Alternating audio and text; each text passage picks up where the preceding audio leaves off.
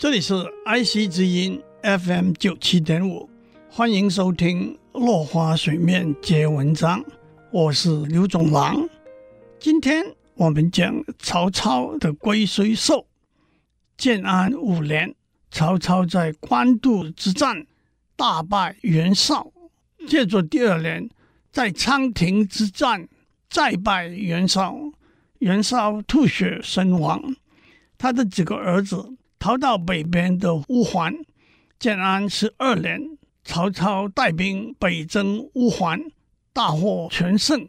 就在大胜回朝的路上，曹操写了《步出厦门行》这组诗。《步出厦门行》是乐府里头按照词和曲把诗分类的一个旧题目。曹操的《步出厦门行》有一段是序。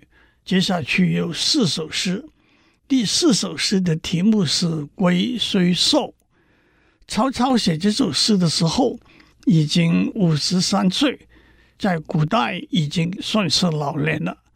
但是他刚刚打了一个胜仗，总有些踌躇满志的得意。《龟虽寿》这首诗是这样的：“神龟虽寿，犹有竟时。”庄子《秋水篇》里头说：“我听说楚国有一只神龟，它死的时候已经三千岁了。”曹操倒过来说：“神龟的寿命虽然很长，但还是有终结的时候。”《腾蛇乘雾，终为土灰》《韩非子·释兰篇》里头说：“龙乘着云飞，蛇在雾里游。”等到云和雾消失了，他们也就和蚯蚓、蚂蚁一样了。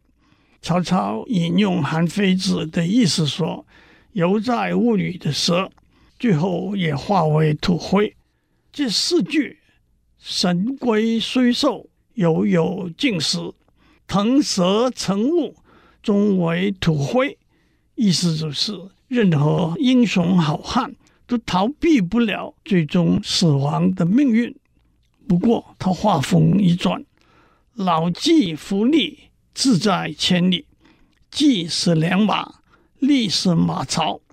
年纪大了，卧在马槽里的良马，他的雄心壮志还是要驰骋千里。烈士暮年，壮心不已。烈士是胸怀壮志的人。有大志向的人，到了晚年，奋发求进的雄心还是不会停下来的。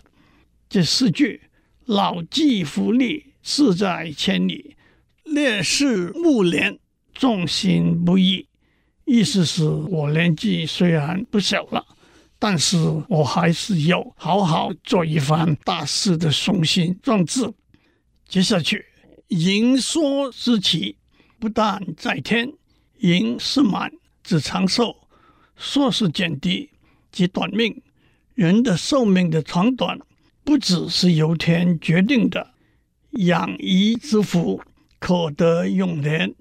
只要自己好好保养，就可以获得长久了。幸甚至哉，歌以咏志。我真是幸运极了。就用唱歌来表达我的感情吧。这六句盈缩之气，不但在天；养怡之福，可得永年；幸甚至哉，歌以咏志。这六句表达出曹操既看得透天命，也知道要保养和感恩的心情。